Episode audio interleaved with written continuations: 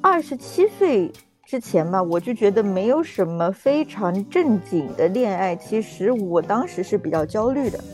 那这样子我就要证明我这个不是谈恋爱的人，我必须要前几年不谈恋爱。我妈就说你找到了，你愿意结就已经很好了，什么也不求了。我就第一个感觉是非常的懵啊，你怎么就跟我求婚了？我当时没有想到，就是接受了这个求婚就会进入。结婚这个状态完全没有，而且我第一感觉就是，我觉得他会是一个好爸爸。从商量订婚宴就直接在当场变成了我们结婚吧，有点像一些电视剧的那种狗血剧情啊。女主确认确诊了这个病，然后男男主就跟她分手，对吧？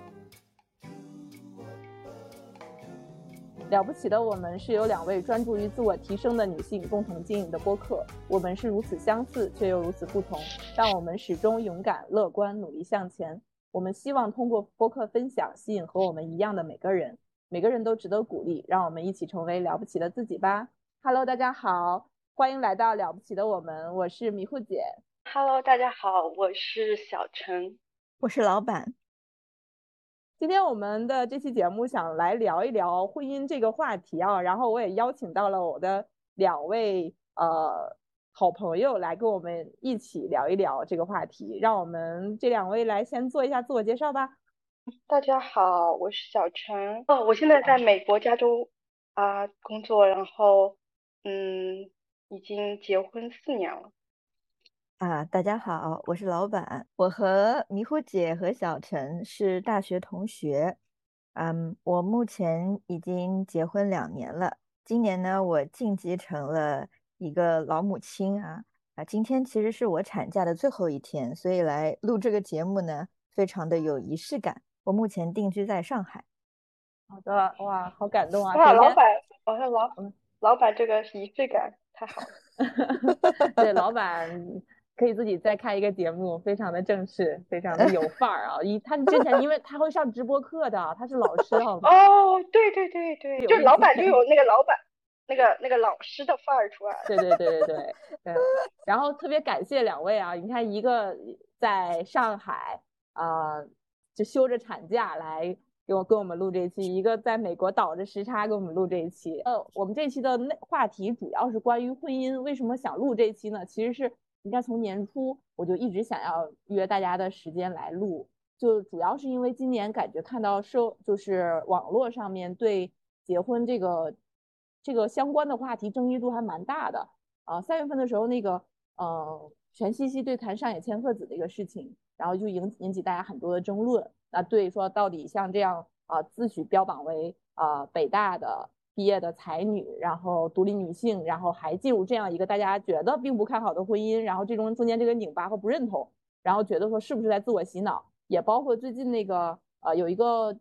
生活家居类博主子时当归，她是一个类似于白富美嘛，然后生活品质很高，然后突然公布她结婚生孩子，然后生活质量下一就是突然下下降一大截，从喝那个呃手磨咖啡变成了喝速溶咖啡，然后。从精心打布置自己的房子，变成了搬到一个别墅里面，但是是没有装修的，然后让大家就觉得说不理解为什么这样的人要要结婚，然后就脱粉嘛，就觉得说他选择了一个大家并不看好的生活方式。然后我就其实一蛮想聊聊，因为我们几个人从大学走过来，呃，陆续结婚这个过程，我觉得还挺有意思的。因为像其实我和呃老板，我们有一个群，这个群的名字叫。再忙也要谈恋爱、学习、赚钱，是这样吧？再忙也要谈恋爱、赚钱、学习，嗯，然后这个顺序是什么呢？是其实是以你我们那个时候，你二十出头的时候，最心里面抗拒、不擅长做的事情来排序的，就是我们最不擅长的就是谈恋爱。那个时候就我们俩还有其他的群里的几位朋友都是单身嘛，然后其次是赚钱，最后是学习，因为我们本身就很爱学习。然后我就说。嗯，就就起了这个名字来给大家鼓励，结果呢，真的就是一直到截止到今年，我们群里的呃四位小伙伴嗯，全都已经结婚了。太棒了，是，然后我就觉得其实我们还是蛮积极主动的去寻找亲密关系，以及最后，呃，也算求人得人吧，修成正果。那到底我们为什么会选择这个事情？嗯，所以我们就来聊一聊这个过程中的心路历程吧。那我们就先从第一个话题来聊，就是，嗯，想问问两位，啊，当时是为什么会选择结婚？你觉得结婚是你人生的必选项吗？感觉主播的提问有点干。嗯，没有。那那那我们就现在就开始闲聊。大家先来，大家轮流说一说，到底当时为什么会选择结婚呢？以及为什么会那么积极的？先就老板先说吧，就当时为什么我们在群里会那么积极的去寻找要谈恋爱呀，要寻找亲密关系，最后结婚？按时间先后嘞。不是不是，这我觉得这个，因为刚好讲到我们群那个，我觉得你你更典型一点，更典型。小陈，他不不缺恋爱，都有，对他不缺恋爱，对，所以所以你咱们俩可以先聊这个，就是当时为什么那么想要呃积极主动的要谈恋爱呀，互相鼓励。那那请问主播是怎么想的呢？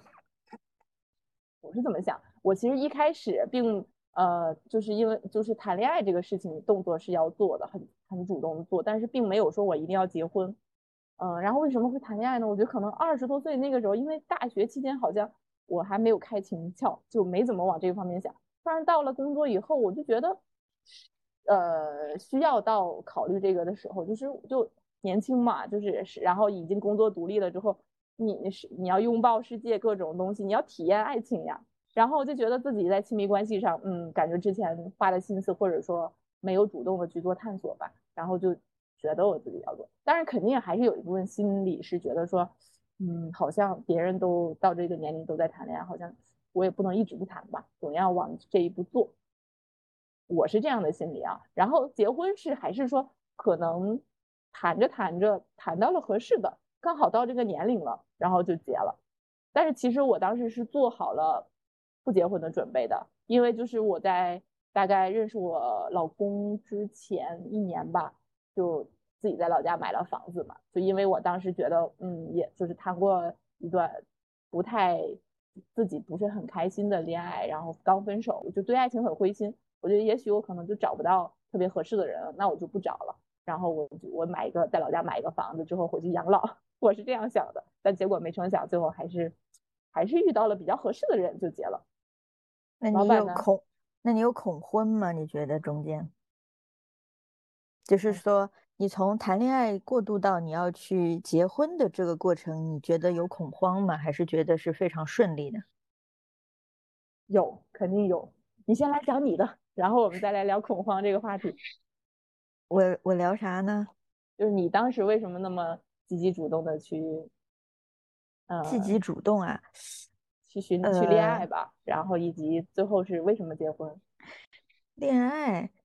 那 那那这怎么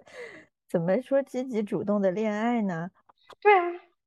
你觉得你没有？我只是因为我们那个群叫这个名字，说大家都有在互相打气嘛，所以觉得大家其实还是在积极主动的寻找的。嗯，就是我觉得大概就是是不是算一个比较 open 的状态，就是哦，如果有合适的也愿意谈一段恋爱，因为我不知道你们，我有我我上大学的时候，我就是那种下定了决心，就是好，嗯，这是一个女校，我是绝对不会谈恋爱的，就是我已经是那种想好了，就是我大学期间绝绝对不想谈恋爱，嗯，对，就是那样种想法，但是到大学。最后一学期了，后面反而就是就觉得哦也可以，就是如果要接触人，或者说如果有一段关系发生，也好像也行。但前面几年就真的我完全不想。我前几年不是不想，是因为我觉得可能我们两个情况会有一点不一样嘛。小陈应该追求者还蛮多的，一直只是你自己下定决心不谈。对，然后我属于可能那个时候，嗯，就可能也不本来也不是那种说很漂亮，然后很多人追的那种，然后加上我自己也没开窍，不太善于和异性沟通。我是大学前完全没有想过这个问题，就他不在我考虑范围内，不是说我想谈就有，或者我不想谈，主动哎，那你们主动拒绝的。那你们很好奇，我很好奇，就是那你们比如说，嗯，看偶像剧吗？嗯，就听出这是话题扯得有点远，就是我很好奇，就是大家大家怎么开始有那种类类似于就少女情窦初开，比如说你你有没有小的时候暗恋过人？中学时代，然后你看不看一些言情小说？然后嗯，就是不管，我觉得这是就是不管是。追不追的问题，这是就是女生有没有对那种感情的向往，这是很自然的呀，肯定会的呀。对啊，会，对对啊。那你如果有，以比如说会有那种暗恋的那种状嗯想法，或者看偶像剧，但你不会，你你会觉得，呃，哎，我也想谈一段这样子甜甜的恋爱，就是会有，比如说大学前的时候会有那种想法吗？啊，会有啊。对我高中高中的时候暗恋过，然后大学期间有一个很典型的一个时间点，是我忘了大一还是大二，当时很流行的一个电影《初恋这件小事》啊啊，我我记得，我是看那个的时候看完了，就我记得好像是一个晚上，我自己在宿舍里面看到半夜，就真的那个故事很甜嘛，然后双向奔赴，就觉得非常美好呀，那肯定你那个时候很想谈。但是可能，反正我的角度，我会觉得想是一方面，但是心里面还是会有点自卑，加上你周围的环境都是女生，对啊，并没有主动的去让都是读的这种尼姑专业，所以就 是缺乏缺乏资源。就是那个时候缺乏资源，就也不积极，就不像后面大学毕业以后就开始真的积极起来了。对，所以我说，因为那个时候其实是这个那个时候可能是因为大家身边都是女女生。然后很多都是单身的，所以说大家也觉得没所谓。嗯，但可能到了你上班之后，你会怎么说呢？我是会对自己其实有一种心理上的预设吧，我可能会觉得。三十岁是我一个要结婚的年纪，这个年纪，这个也不是说我的家庭给我一个什么压力，或者说社会给我一个什么压力，我觉得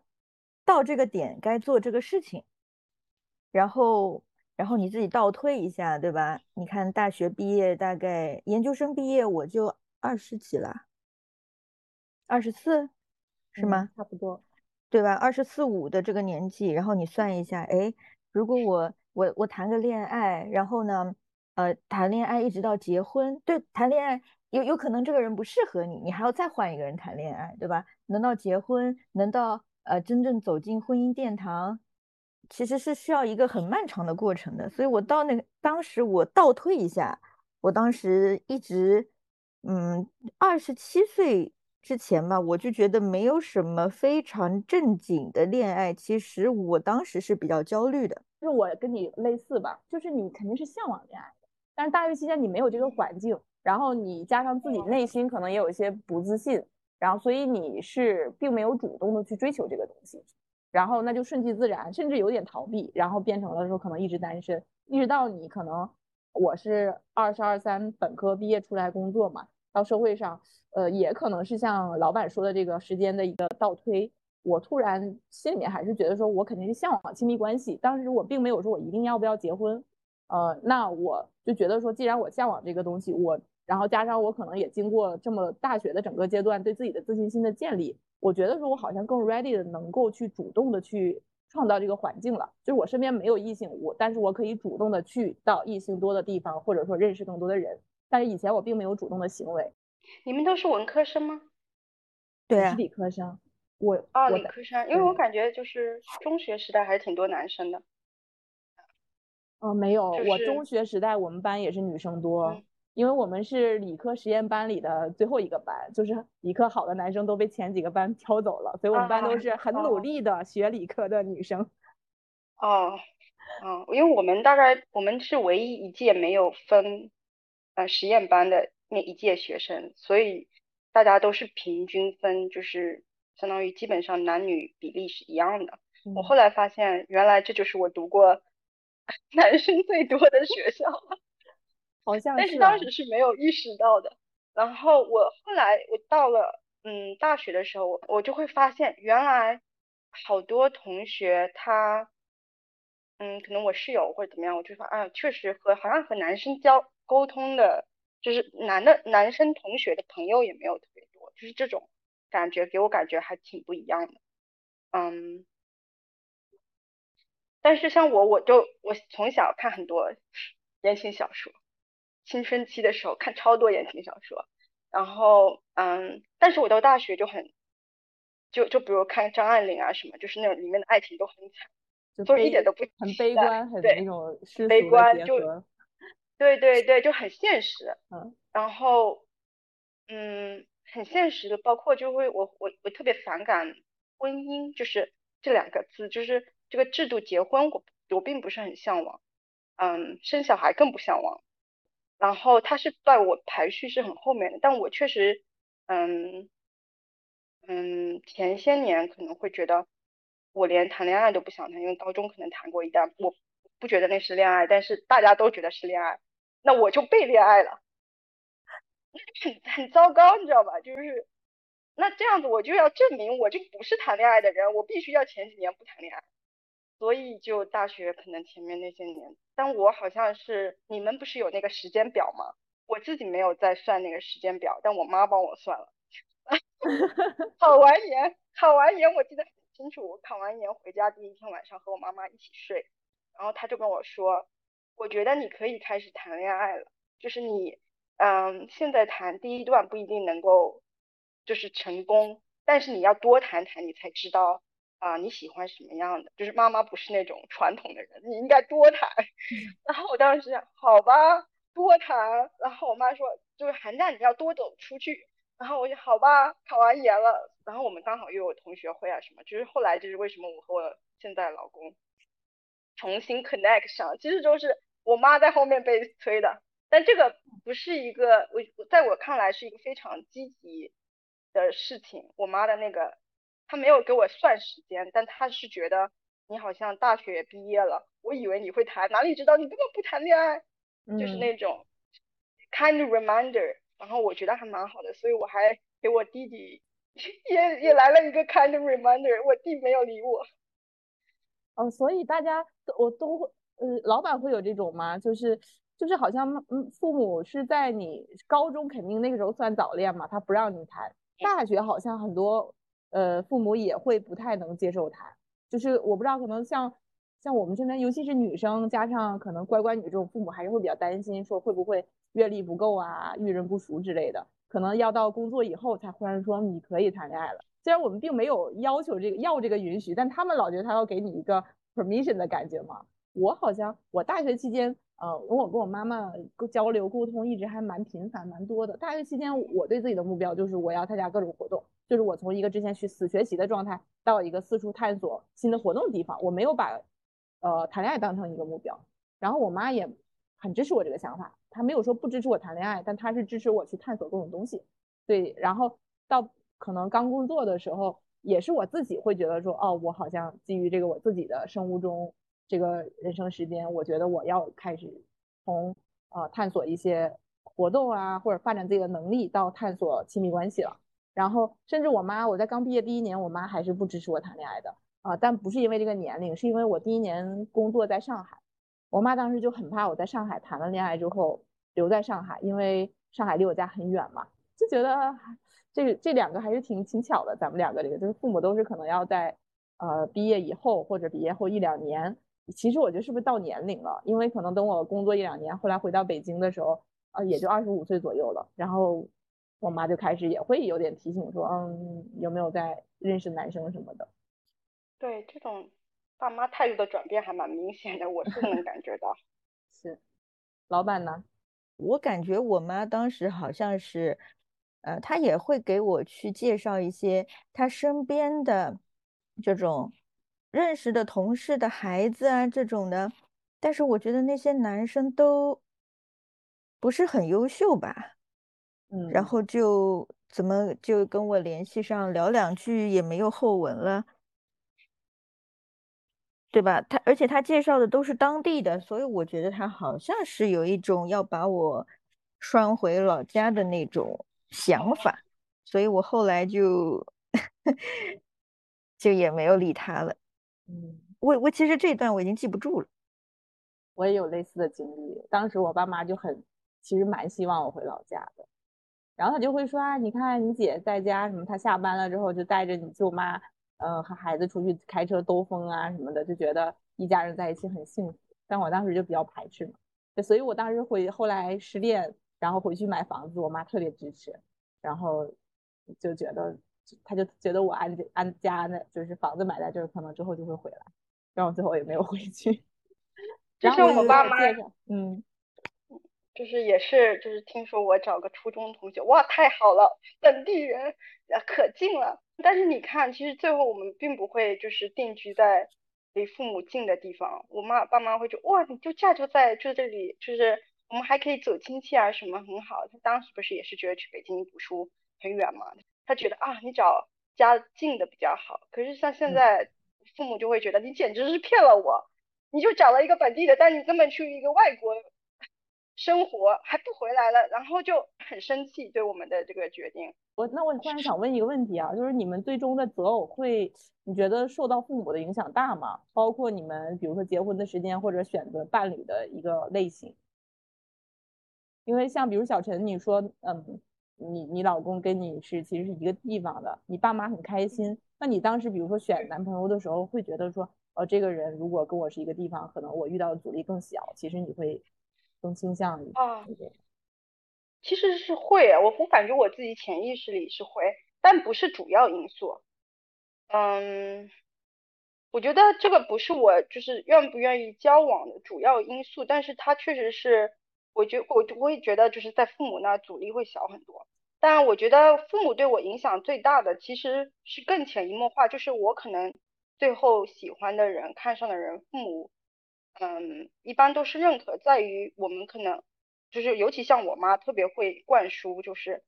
她她更多的是潜移默化觉得，哦这样子的男人好，或者这样子的好啊，就是我们喜欢讨论电视剧里啊什么，嗯，她对，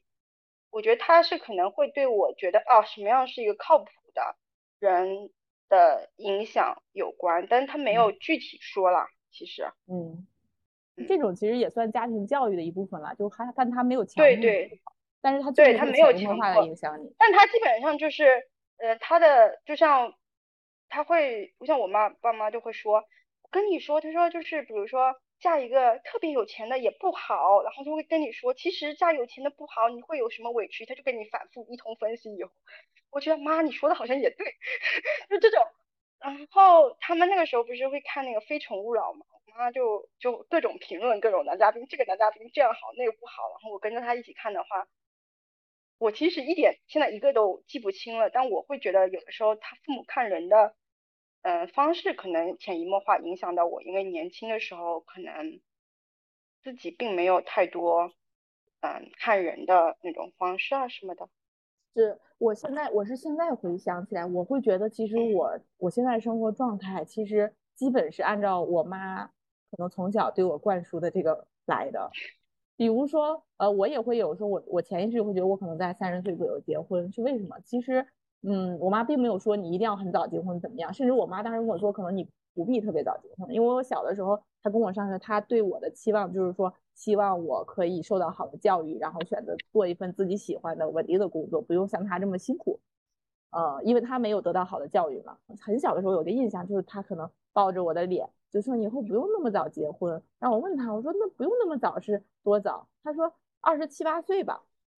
然后我所以我就有个印象里，就是说我不会很早结婚，可能我我是被允许可能二十七八结婚的。然后呢，最后我其实是在二十七八岁遇到我老公嘛，然后我是三十三十一岁办的婚礼，就差不多这个时候前后脚吧。然后我但当时我二十七八岁的时候，我妈那个时候就已经被逼我结婚，逼逼疯了，就是她。到什么程度？他因为他在老家没有什么好的异性资源，然后他就遇到一个我小的时候发小住在我家对门，嗯，特别开心。我打电话说，哎，你那个我，你猜我遇见谁了？然后说这个小孩挺好，你们要不要联系一下？我说他在哪儿啊？我以为他在北京。他啊，他在老家。我说做什么的？他在当保安。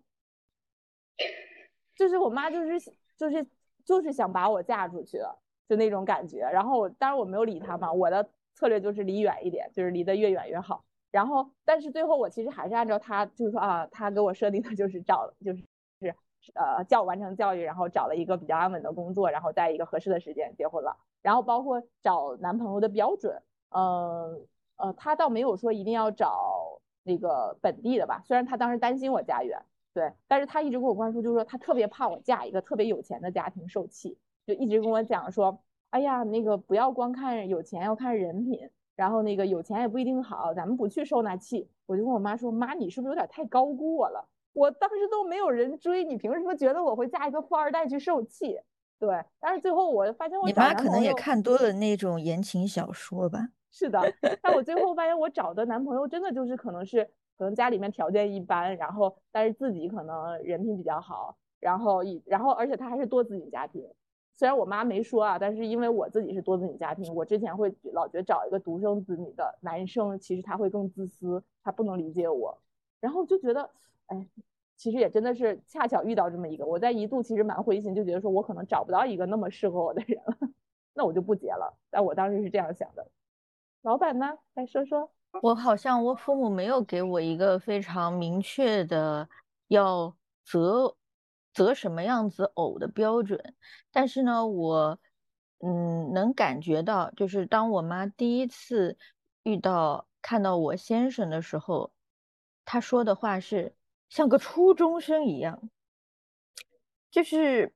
好像言语当中透出一种。对这个人的一种嫌弃的感觉。然后我还记得，就是当时我有一个闺蜜，她也在上海嘛，然后她已经结婚了。然后当时，呃，是我妈来上海看病，我们嗯去到他们家吃饭。当他们在饭桌上谈起我当时那个男朋友的时候，我妈的说法是，嗯，其他都挺好的，就是不够优秀。然后其实我当时是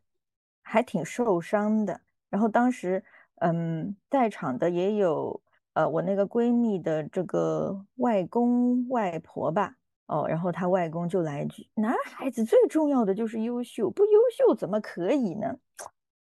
其实我能感觉到我妈的第一印象，她是不满意的。那我后面翻译了一下她这个所谓的优秀，我可能会觉得就跟刚刚两位讲的相反，就是说她希望她的家庭条件更好一点，就是。嗯，可能是，比方说啊，希望在上海能够全款买房啊，就是让我未来的生活没有那么大的压力吧。啊，是大概他是这样一个，可能是这样一个期待。全款买买房，但是后面，但是后面呢，呃，接触下来啊，又包括现在我们其实生活在一起了，他会觉得就是经历了。就是真的感受过这个男孩子他平时对于工作的态度，还有他平时这一种呃性格之后，他会觉得这个人挺好的。嗯，哦，所以其实你你是跟我们相反，就你并没有按照父母给你的一个潜移默化的影响去找另一半。但是像父母的要求，我觉得父母可能有有的时候他就类似于鸡蛋挑骨头，嗯，可能就是因为你自己的小孩。好，像我我我谈了以后，我觉得。没什么可挑的，挺好的。然后他就上来，我觉得他长得不好看。我当时想，妈，你都牙齿有点歪，对吧？你之前说对，牙齿有点歪。然后我当时想，妈，你你跟我说别看长相，别看长相，我都没嫌弃哦。你现在上来就是长得不行。哦，那这个时候我就我要我就要传授一个诀窍，你要先给他看一个差的，让他有一个最降低心理预期，下一个他就觉得好了。不，就主要是我也不会说经常给他发各种男生的照片，我我只有是真实的，就是和和他真的在交往我才发，所以我就只发了这么一张。但他很奇怪，就是他跟我反复说，你不要只看帅的，然后什么。但是我和我那同学就是，呃，我现在老公就是我们，我其实对他的长相，尤其他小的时候的长相是特别印象特别深的，就是他后来长长成这样了，但是我就觉得。好，我我见过他小的样子，我觉得他小的时候很可爱，印印象很深刻，所以就觉得不会影响我孩子的基因啊啥。就是如果我如果不是说生小孩，我是觉得他应该就是骨相上或怎么样子不影响。结果我妈上来就说这个，我当时是觉得父母的那些条条框框也都是就是扯的。就是你如果再找一个，比如说你找了一个帅的，他又说啊你这样子不优秀，但你又说。如果找一个条件差的，他说啊，你这样子虽然说不能找特别有钱，但也不能找太穷，就是他总有一个可以挑刺的地方。其实我觉得是这样子的，女孩子的妈妈她其实都会有一些心疼自己的孩子，对她都会，她第一印象都是不好的。嗯，对，而且也跟年龄有关系，因为你还算比较早的，你二十五六、二十六七的时候，其实父母你你在女生可能最好的年华，父母就觉得说我还有你，我还有有还要挑一挑，他总。觉得你你能找到一个更好的啊。我快三十结婚的时候，我妈已经就不挑了。我妈就说：“你找到了，你愿意结就已经很好了，什么也不求了。”那我总结一下啊，所以说他第一印象总会，嗯，总会心疼女孩女儿，但是他后面看到你跟他感情那么好，再加上他真的体会过这个人是个不错的人，他会觉得，嗯，你喜欢就好。对对对对，好，那我们其实前面聊的很多是关于大家为什么会。就是怎么看待这个亲密关系，以及说受父母的一个影响吧，不管是正向的还是说一些其他方面。那我们接下来聊回到这个婚姻这个事情本身啊，就是嗯哼，你们当时为什么会选择结婚，就和现在的另一半结婚？要不我来说呗，为什么会选择结婚？嗯，对于我来说的话，我觉得它是一个比较自然而然。水到渠成的一件事情，嗯，我没有说把结婚当做一个必选项，也没有说绝对不要去结婚。我就是跟这个人相处下来，我觉得到结婚这一步是比较自然的，但是也并不意味着他那么的顺利。呃，其实我是在谈恋爱之后的一年就。约等于算被求婚了吧，也是受电视剧的影响吧。我就感觉电视剧上的很多女主被求婚的时候，她们一定是哭着说“我愿意”。但是我在经历那一秒的时候，我会觉得啊，这怎么跟电视剧里面我的感受会有一些不一样？我就第一个感觉是非常的懵啊，你怎么就跟我求婚了？我是这个感觉，我就觉得好像。呃，我还没有想的特别清楚，还没有到我要的那一个结婚的这个冲动的点。其实我中间是有很长一段时间在恐婚的，嗯，就是说，怎么说呢？啊，我要借助一下我的小抄哈，就是呢，我其实曾经不太理解一个人需要多大的勇气才能下定决心和另外一个人的人生绑定在一起。也疑惑与一个人的相遇到底是不是因为偶然？如果换一个人，我们的生命轨迹会不会截然不同？这就是当时我的一个考虑啊。刚刚这段话是我的结婚誓言当中的 一段话，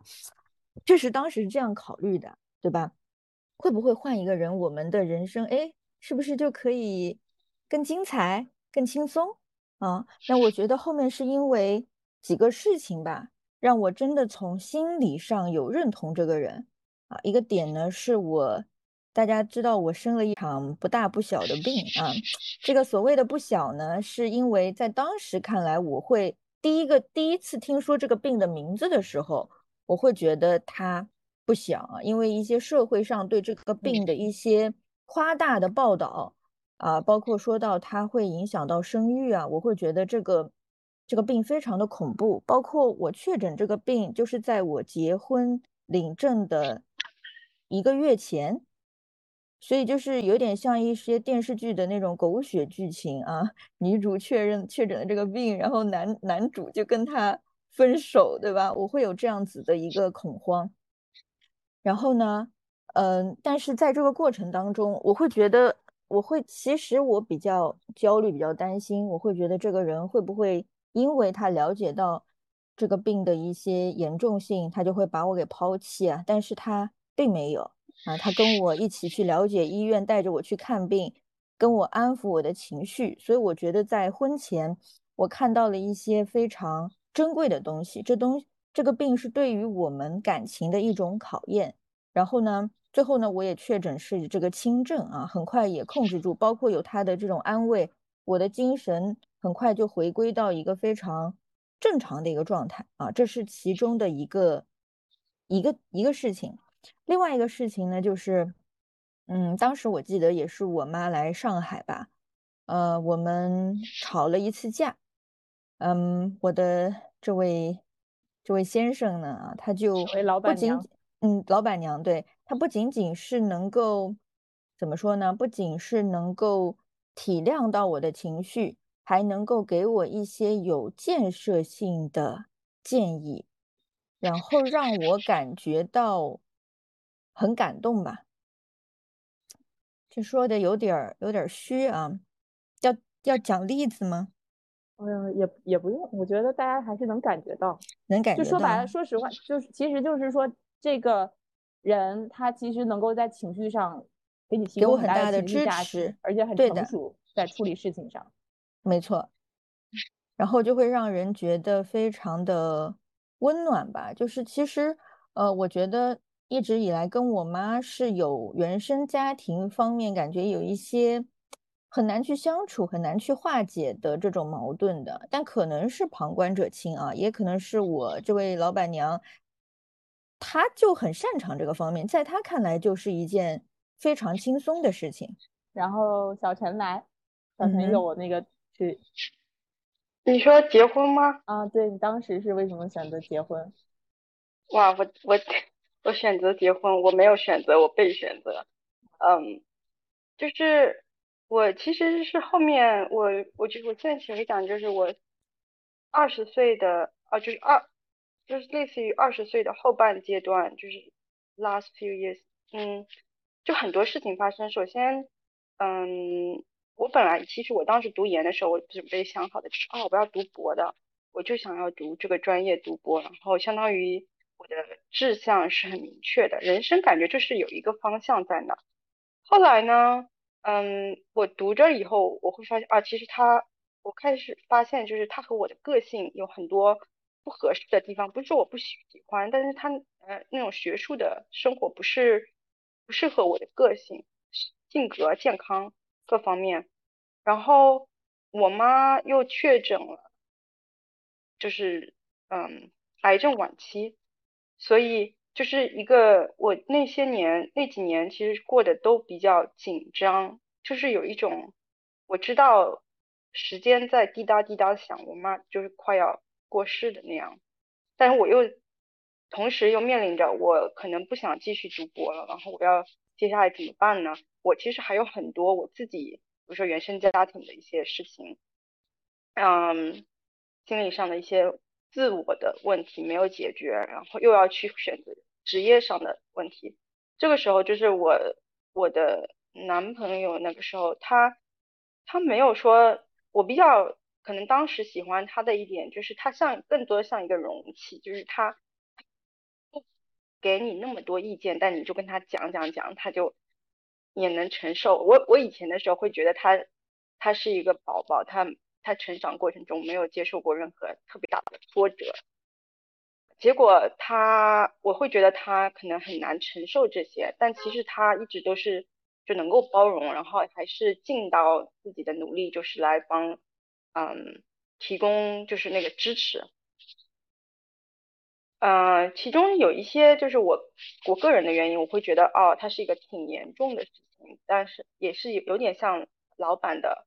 呃，这个例子我会觉得，哦，他可能会跟我分手，就是，但他其实并没有，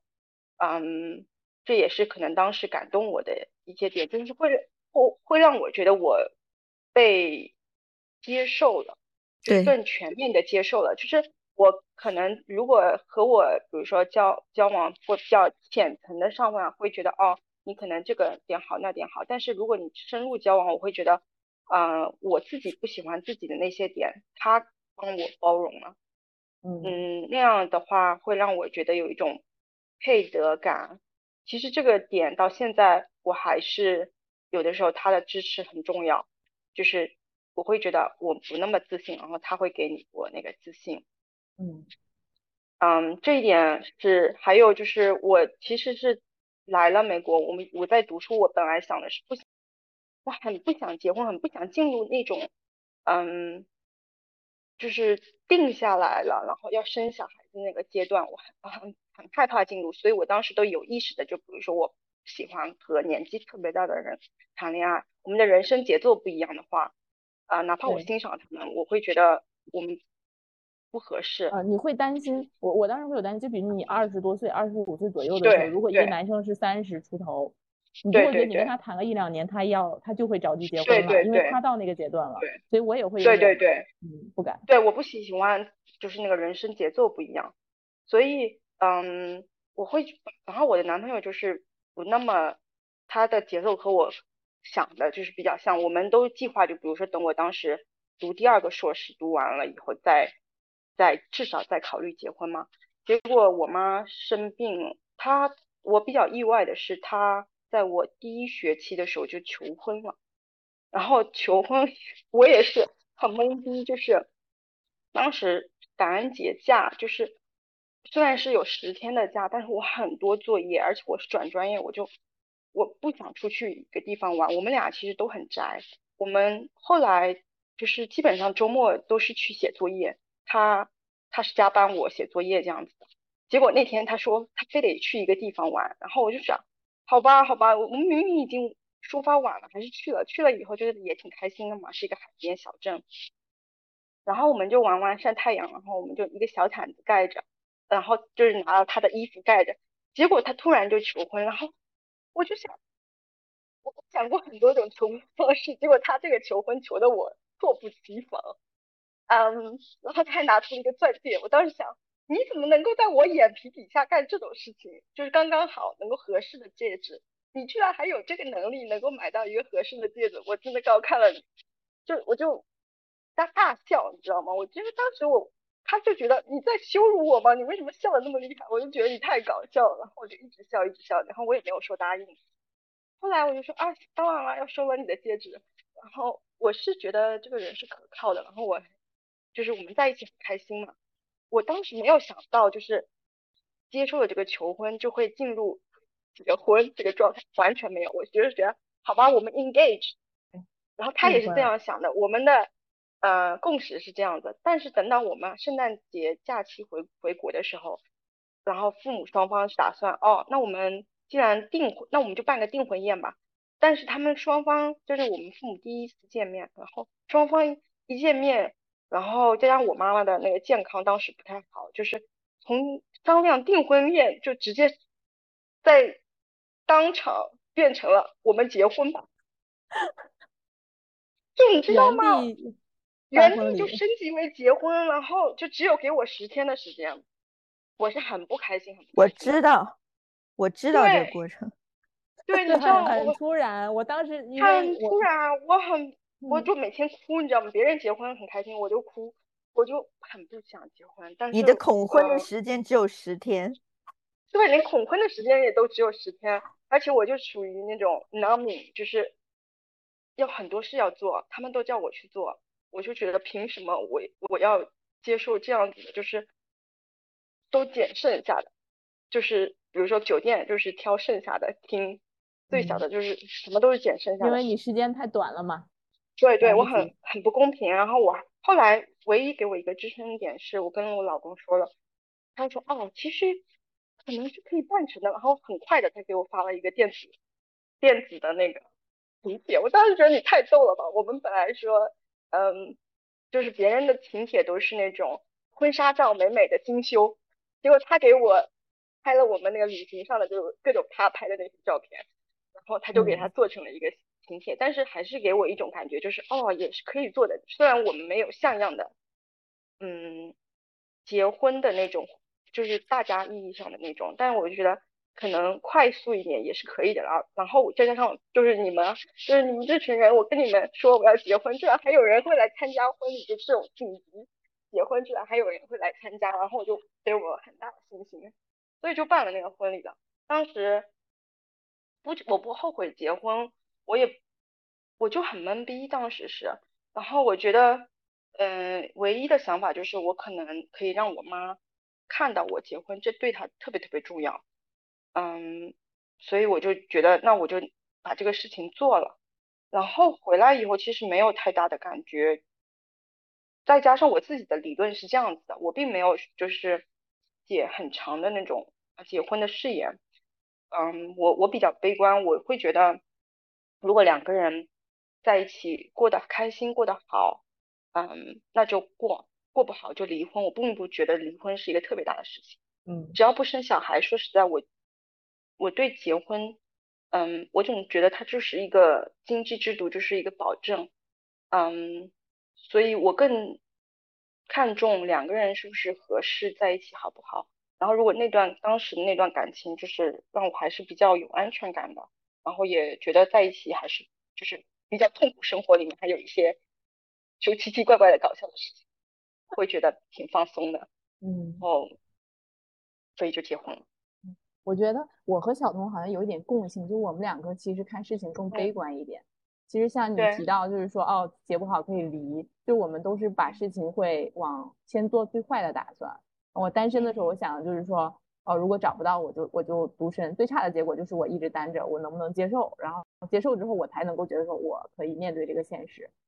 就就不慌嘛。然后包括我结婚也是，我我其实也想过，就是。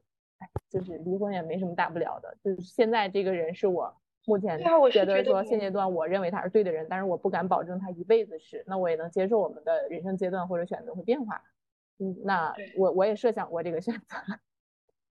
对对，我我其实会一直想这个事情，所以嗯，哪怕结了婚，我觉得这一点其实我我会跟我老公强调，就是不要。把这个感情啊，把这个结婚，会觉得 take for granted，就把这段关系就就认为已经这样了，然后我们现在已经进结婚了，我们就不用去维持了。嗯，我比我们比较小心，就是一些消耗感情的事情。嗯，就是对这一点可能对我来说感觉比较重要，所以嗯，这样的话也比较有有利于感情一直维持下去吧。嗯，对我来说，听起来就是你们两个，包括可能我也是，可能找伴侣好像最看重的还是情绪价值，就是他给你带来的情绪，以及他遇到，还有就是你们两个都有一些患难见真情的时刻，很重要啊。我可能还要补充的一点就是说，嗯，一个是一一个一个是触动的点，就是说他有这种比较感同身受。疗愈你情绪、给你温暖的这一种呃力量。另外一点，我觉得，嗯，是是这样子的啊，就是这个这个 background 是这样子的，是我一个闺蜜，我曾经也去做过她的伴娘的。然后呢，她前段时间告诉我，她已经离婚了。其实按照一个现实的这种世俗的标准来说，她其实找了一个非常好的。男生啊，可以说他是嫁的非常好啊，就是家庭也挺好，然后呢，也工作也挺好，上进也努力，这样子的一个男生。但是他们最后离婚了。离婚的原因呢，是他其实男生也没有一种原则上的呃错误，但是呢，他说离婚的原因，他是发现这么多年跟他过下来，发现他根本。跟他不是同一个类型的人。举个例子啊，那个男生他就是用他的话说，是做事情会比较功利。他的所有的朋友都是他筛选过的，就说他只是跟对自己有价值的人去交朋友，他不会再就是觉得自己没跟那些没用的人在他们身上去浪费时间。然后在我这位闺蜜看来，她就觉得。这样子的方式啊，非常的不可理喻，所以他们就可能这是种种原因吧，然后最后就离婚了。他当时这个男生吸引他的点呢，他觉得是觉得他很成熟，就是就是他改刚刚那些点翻译的很成熟，但是后面他相处下来，觉得是没有办法相处，他就得出一个结论，就是说啊，我们不能找跟自己。很不一样的人，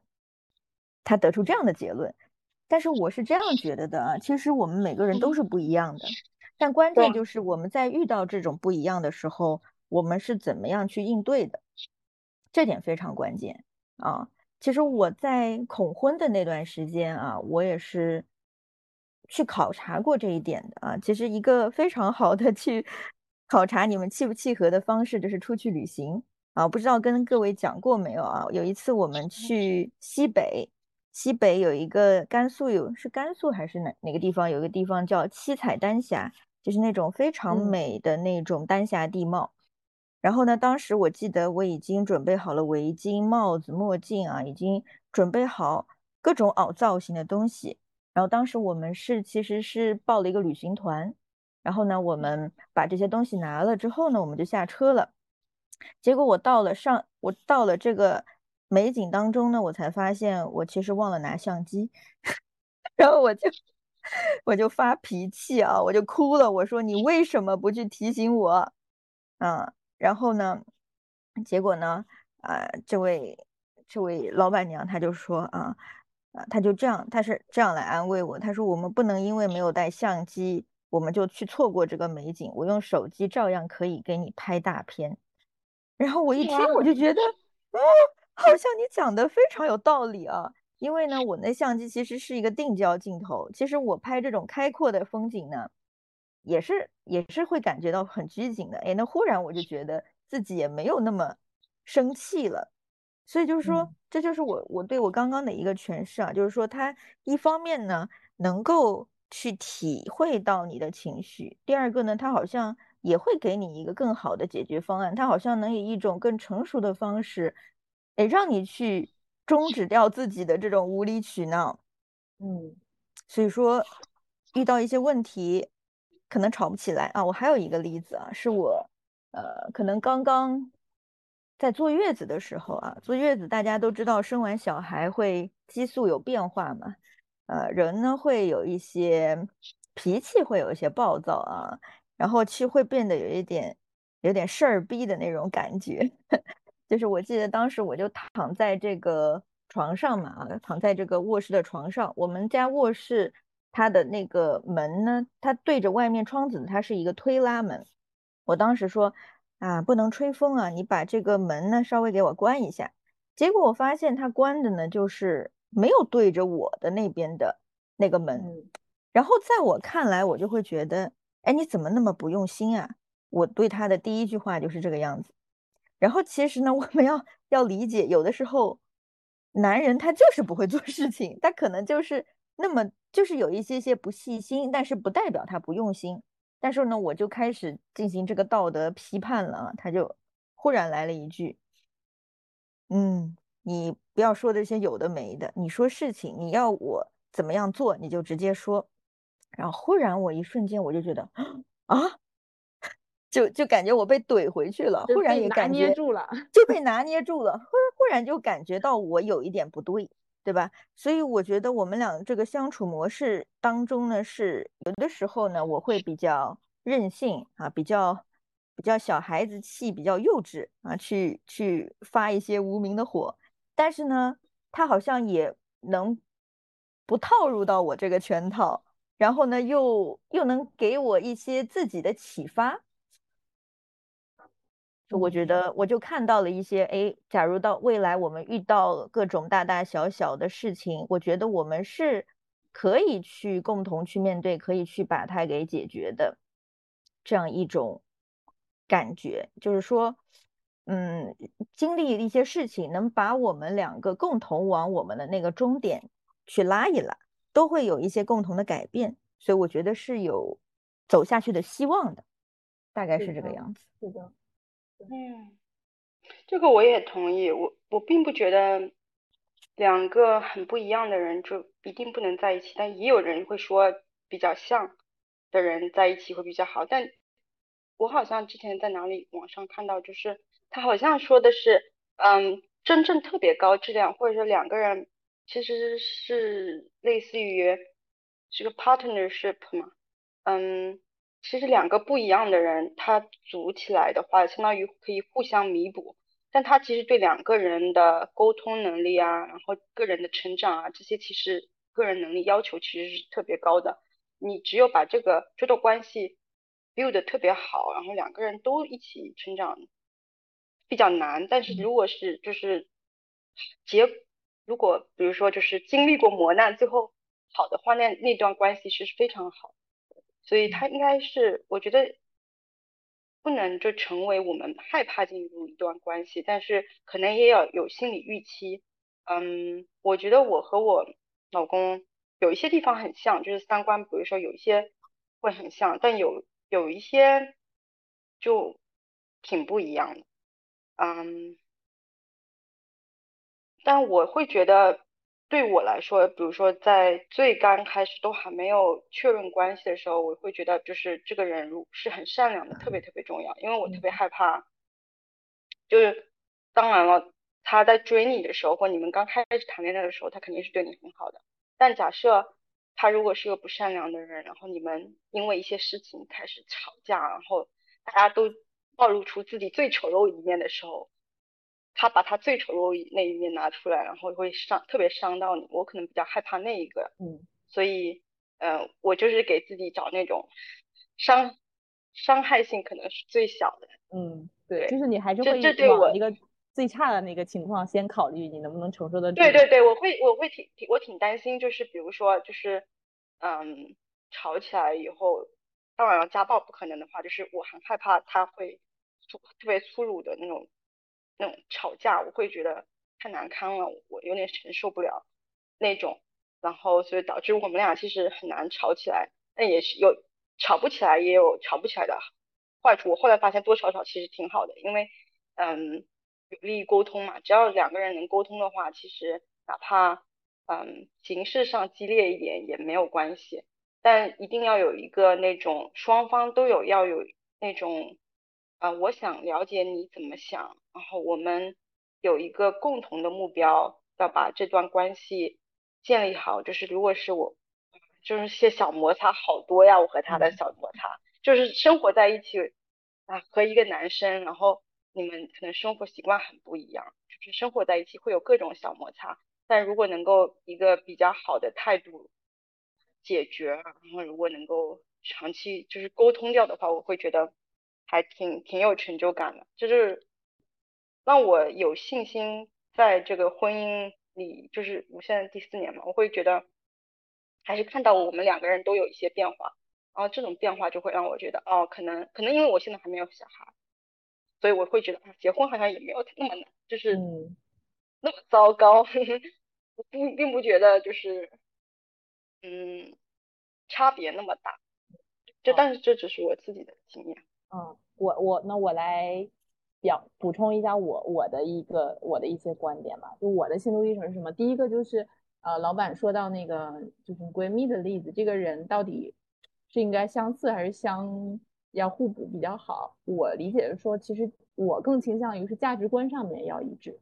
然后其他的方面，比如性格啊，或者是一些方面可就是互补，当然也很好。对，因为有的时候太相似，可能你俩互相有一些创伤，没有办法互相去呃包容嘛。但是价值观就是像小陈说的，就是善良啊这种还还蛮重要的。然后我跟我老公，我们两个其实呃。我我们俩之前是一开始是因为一个活动上面互换了微信，但是其实好像人太多了，我们没有印象，然后就在微信上面其实就没有聊天，就断断续续互相点赞点了两年，主要是他给我点赞了，从点赞到见面就花了两年，然后从见面到在一起又花了两年。那我从在一起的那个契机是什么呢？就是我之前对他没有特别明显的好感或者印象，在一起的契机就是有一回他就是他约我吃饭，然后。就是因为之前我们俩跑步嘛，然后在他锲而不舍的坚持下，然后跟他吃了个饭。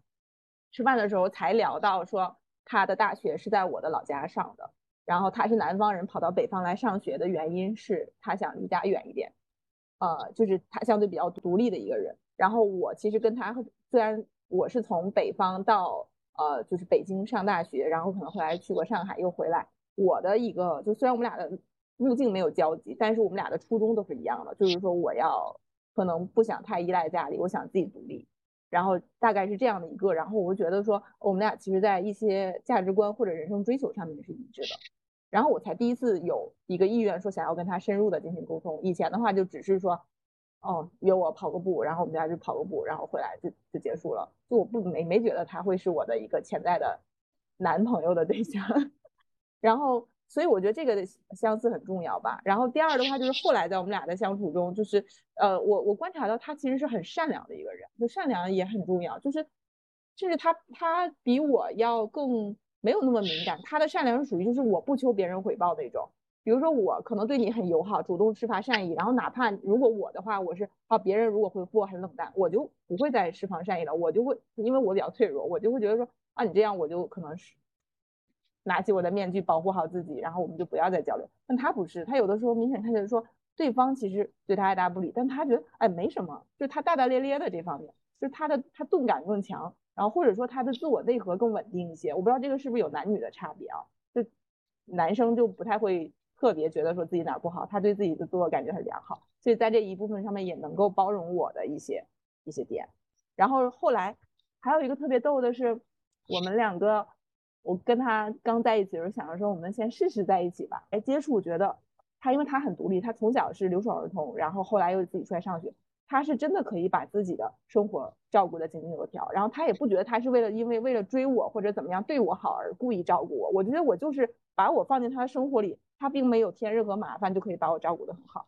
然后，然后整个生活规律是非常稳定的。他的生活就哪怕我有时候我情绪不好了，我可能就整个人就躺在那不动了，然后也不想吃饭的呢，然后他就会拽着我，呃，起床吃饭，然后午睡，然后再跑步，然后吃饭，然后遛弯儿，就你的生活是被推着往前走的，所以我的这方面会更稳定一些。他又在卷你了。对，然后但是前负面就是他会卷我，因为他不了解我的有一些情绪上面会突然会不稳定，那包括他在婚礼誓词上面都在卷我说你要做最好的你自己，然后怎么样的。一开始我很开心，就是刚在一起的时候，就我他就说你不要老问我为什么喜欢你，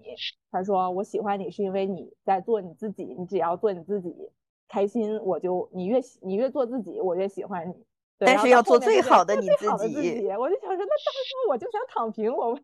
呃，然后，但我还现在还不是很焦虑了，就就确实是我只要做自己就行，我不管他怎么想了。对，刚在一起可能就是因为他把我照顾的非常好，就是真的生活就很很很舒服，然后这两个人也都没有什么吵架，没有吵架一个原因就是我觉得我们两个也都各自，因为我们认识的时候在一起的时候已经可能二十八左右了。然后都经历过一些感情，然后我觉得大家其实已经成熟到说不需要我去教育他或者他去包容我了，我也成熟了，我也不会胡乱发脾气或者突然情绪不稳定，就能好好的沟通。